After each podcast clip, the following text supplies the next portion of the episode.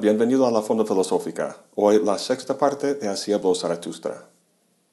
Hasta ahora hemos recorrido el prólogo y varios discursos de la primera parte. Antes de pasar a la segunda parte, quisiera comentar un discurso más, la sección 19, que se llama De la picadura de la víbora. Zaratustra está descansando debajo de una higuera.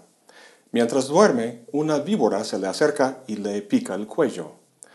Zaratustra se despierta y al verle los ojos, la víbora trata de huirse, pero dice Zaratustra, no te vayas, que aún no has recibido mi agradecimiento. Me has despertado a tiempo, mi camino es todavía largo.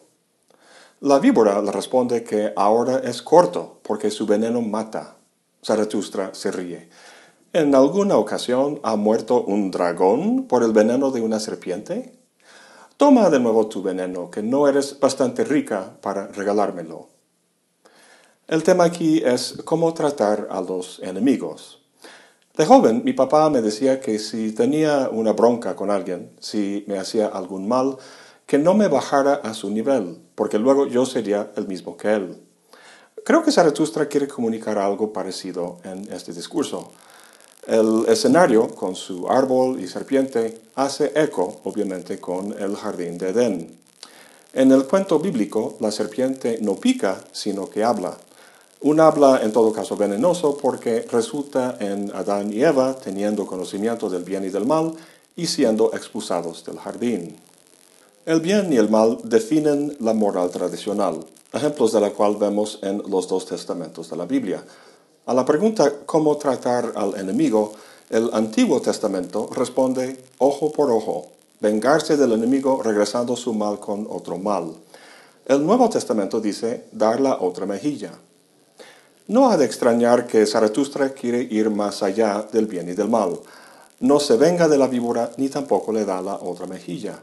Dice, si, si vosotros tenéis un enemigo, no le devolváis bien por mal, pues eso le avergonzaría sino demostrad que os ha hecho un bien. La venganza no tiene ningún beneficio, rebaja al que se venga y lastima al objeto de la venganza. Zaratustra, al no vengarse de la víbora, neutraliza su veneno y así transforma la emoción de odio y rencor que pudo haberse dado en una de honor y respeto hacia su oponente, cosa que beneficia a los dos. Este discurso me recuerda de un viejo cuento japonés que habla de un samurái cuyo amo fue asesinado por un guerrero poderoso. El código de honor estipulaba que lo matara. Entonces, tras mucho tiempo cazándolo, por fin lo encontró y con una breve pelea lo tenía en el piso, alzó su espada y justo en el momento de matarlo, el guerrero le escupió en la cara.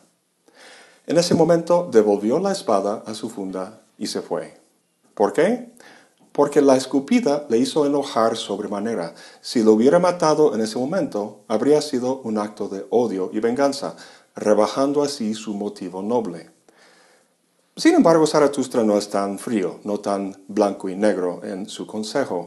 El ser humano es, pues, humano. Mejor sentir un poco de enojo o deseo por venganza que reprimirlo. Solo que no deberíamos dejar que la emoción nos controle, sino que se exprese con la finalidad de ennoblecer al enemigo como un oponente digno, cosa que redunda en beneficio para los dos.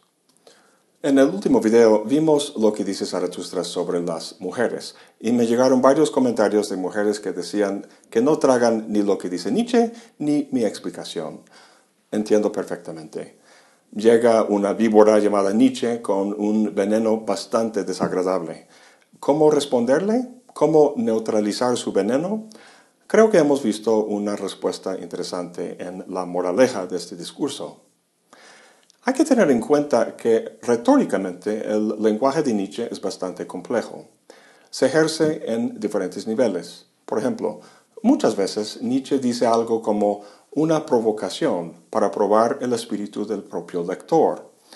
La forma en que el lector reacciona al texto manifiesta performativamente el mismo tema que está discutiendo y de qué lado el lector cae al respecto. Si es un último hombre o un superhombre, si tiene una moralidad de esclavo o de amo, etc. O es posible que Nietzsche simplemente sea misógino. En fin. Bueno, la primera parte termina con el discurso de la virtud que hace regalos. En los discursos que hemos visto hasta ahora, Zaratustra se ha dedicado a criticar lo que en el mundo actual se consideran virtudes. Las critica porque se basan en una concepción del hombre que rechaza el valor del cuerpo, sometiéndolo a principios abstractos como la razón o Dios, lo cual a fin de cuentas es un rechazo de la vida misma que conduce a la degeneración. El valor que Zaratustra enseña a sus discípulos es el de la tierra, la fuerza de lo corporal, que explicará en términos de la voluntad de poder. Este nuevo valor conduce a una nueva concepción del hombre y por tanto a la necesidad de nuevas virtudes. La más importante que comenta en este discurso es aquella que hace regalos. Curiosamente, la describe como un egoísmo. No es el egoísmo, como dice, demasiado pobre, un egoísmo hambriento que siempre quiere hurtar, el egoísmo de los enfermos. Más bien es un anhelo insaciable de acumular tesoros y joyas. Tesoros que no se retienen, sino que se desbordan, se regalan. Al alinearse con la fuerza de la vida, este egoísmo se transforma en una virtud que hace regalos, a diferencia de las virtudes que se centran en la mera supervivencia, en el miedo y el conformismo que anuncia la época del último hombre. Hacia el final de este discurso, Zaratustra dice a sus discípulos que les va a dejar. Ahora os ordeno que me perdáis a mí y que os encontráis a vosotros, y solo cuando todos hayáis renegado de mí, volveré entre vosotros. Nuevamente tenemos una alusión bíblica. Como Zaratustra, Jesús también tiene discípulos y la virtud que les enseña es la fe, tener fe en el Padre. Al ejercer esta virtud, al adorar a Dios, le toca a uno la vida eterna, pero así uno nunca deja de ser un discípulo. La virtud cristiana le convierte en un esclavo eterno. Esto es lo que menos quiere Zaratustra para sus discípulos. Obviamente, al bajar de la montaña con una enseñanza, Zaratustra se pone en la posición de un maestro, lo cual implica alumnos o discípulos que reciban la enseñanza. El contenido de su enseñanza, todo lo que dice sobre el superhombre, el cuerpo, la voluntad de poder y el eterno retorno, es muy importante. Pero quizá de igual importancia es la forma de su enseñanza, su pedagogía. Tener mucha información sobre la voluntad de poder o poder escribir una tesis de maestría sobre el tema no tiene mucho chiste si el alumno siempre permanece en el nivel de alumno. Como dice Zaratustra, se recompensa mal a un maestro si se permanece siempre discípulo. En otras palabras, el punto no es recitar doctrinas, sino vivirlas. Y para que sus discípulos las vivan, sabe que tiene que abandonarlos. El contraste con el caso de Jesús no podría ser más marcado. Lo que Jesús quiere es que la gente se adhiera a él. Lo que Zaratustra pide es que lo rechace. Sin embargo, el abandono es solo temporal. Dice que volverá con ellos, así como Jesús promete volver después de su resurrección. Pero nuevamente Zaratustra va a abandonar a sus discípulos y volverá una tercera y última vez. Estas tres llegadas corresponden a las primeras tres partes del libro, que de acuerdo con el plan original iba a ser todo el libro. Tiempo después escribió la cuarta parte, por razones que veremos más adelante. Bueno, la segunda parte empieza con el discurso El niño del espejo. Nos cuenta que Zaratustra lleva varios años solo en las montañas, su sabiduría profundizándose una noche, en la madrugada, tiene un sueño que le hace despertar. En el sueño se le acerca un niño que lleva un espejo. Oh Zaratustra, me dijo el niño, mírate en el espejo. Lo que Zaratustra ve en el espejo no es su reflejo, sino la mueca y la risa burlona de un demonio. Para Zaratustra está claro lo que significa, que su doctrina está en peligro. Dice, mis enemigos se han vuelto poderosos y han deformado la imagen de mi doctrina. Es muy interesante la imagen de su sueño. El niño es uno de sus discípulos que en los años transcurridos ha pasado de camello a león a niño. Pero el reflejo demoníaco en el espejo indica que no ha reflejado bien su enseñanza. ¿Por qué? Recuerda que Zaratustra no quiere discípulos que le sigan como borregos. Un borrego no es un superhombre.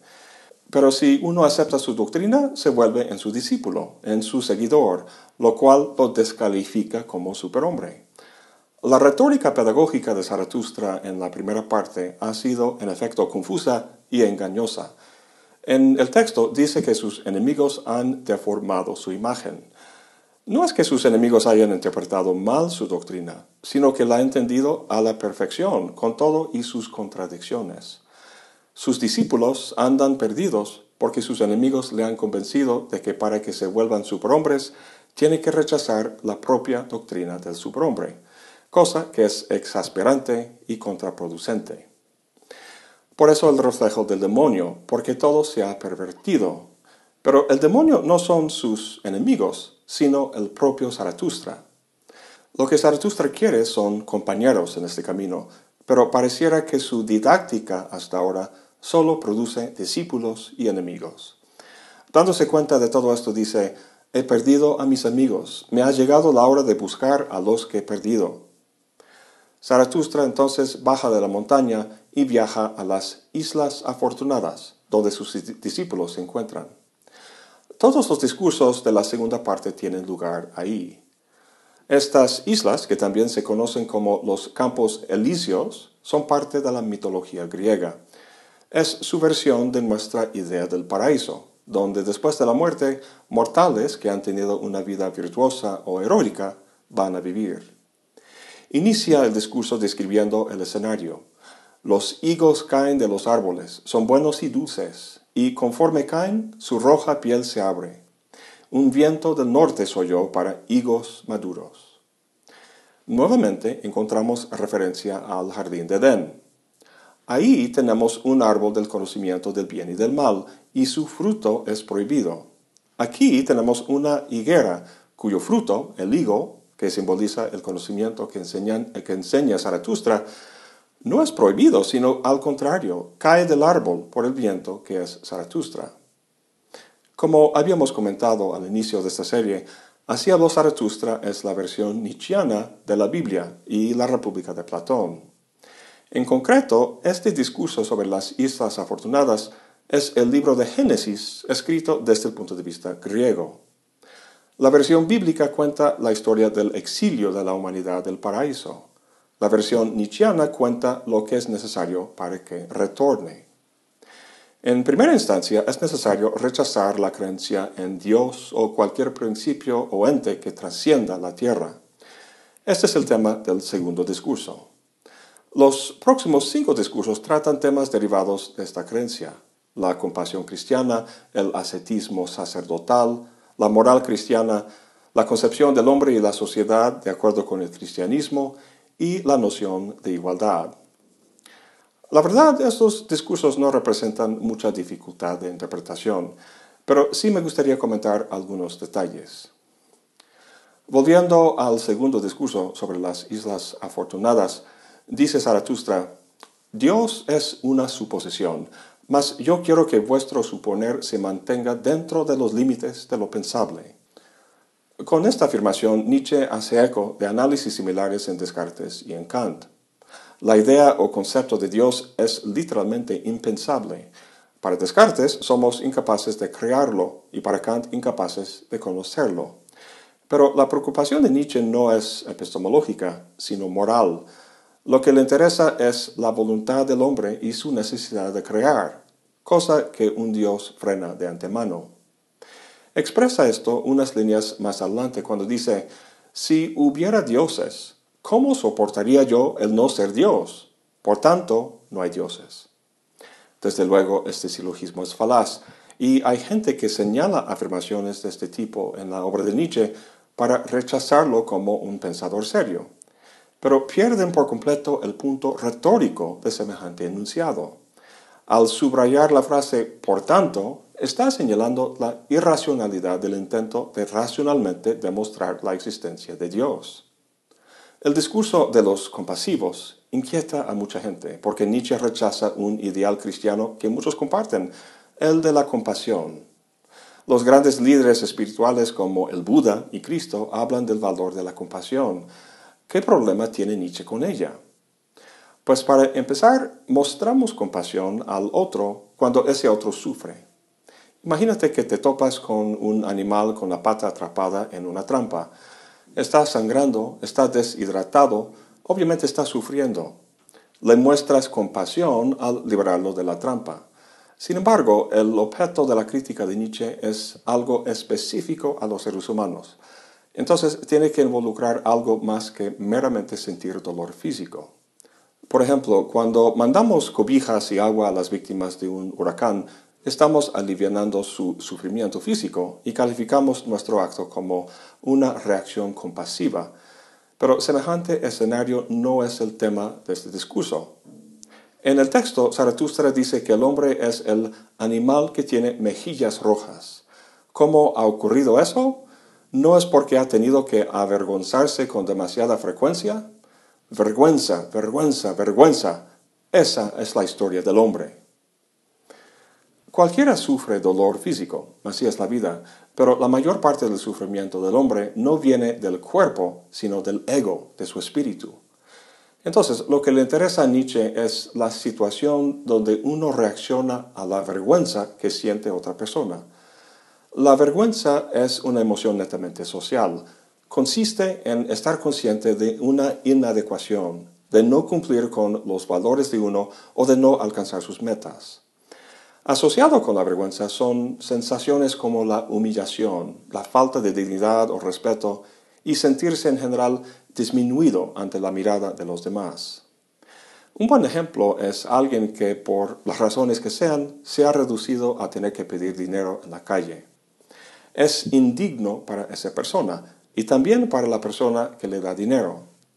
Este último es el tema de ese discurso, de los compasivos. Pero a mi juicio, más que compasión hacia esa persona, lo que le tiene es lástima. Al darle una moneda sin verle la cara, expresa lástima, y eso para Nietzsche degrada a los dos. La lástima que recibe de uno es un reconocimiento público de su fracaso. Los dos, a fin de cuentas, sienten pena, de hecho, ese es el significado literal de compasión, sufrir con. Para Nietzsche, sentir lástima por otra persona solo produce más sufrimiento y no resuelve nada. El problema que tiene con la compasión cristiana es que conserva a uno en su sufrimiento, al debilitar su espíritu. En vez de mostrarle lástima al otro, hay que verlo de frente y ocuparse de él, criticarlo y ser duro si es necesario, con el afán de hacer que el que sufre se ocupe de sí mismo, que se dedique a desarrollarse hacia la virtud y la autonomía. En esto la posición de Nietzsche es muy parecida a la de los estoicos, a saber, la virtud de uno es una cuestión interior, donde el vivir bien consiste en los poderes de uno y no en la opinión de los demás. Entonces, el sentir lástima a una persona insulta precisamente a su dignidad, a su capacidad de vivir de forma autónoma. En el texto, Zaratustra dice que si tienes un amigo que sufre, que seas para su sufrimiento un lugar de descanso, un lecho duro como un lecho de campaña. Esta metáfora capta bien su posesión. Un lecho suave y cómodo sería como un capullo de consuelo compasivo que no cambia la situación del amigo. Un lecho duro le da para descansar, pero no para ponerse cómodo sino para ocuparse de sí mismo. Bueno, eso es todo por hoy. Gracias por acompañarme. Hasta la próxima y buen provecho.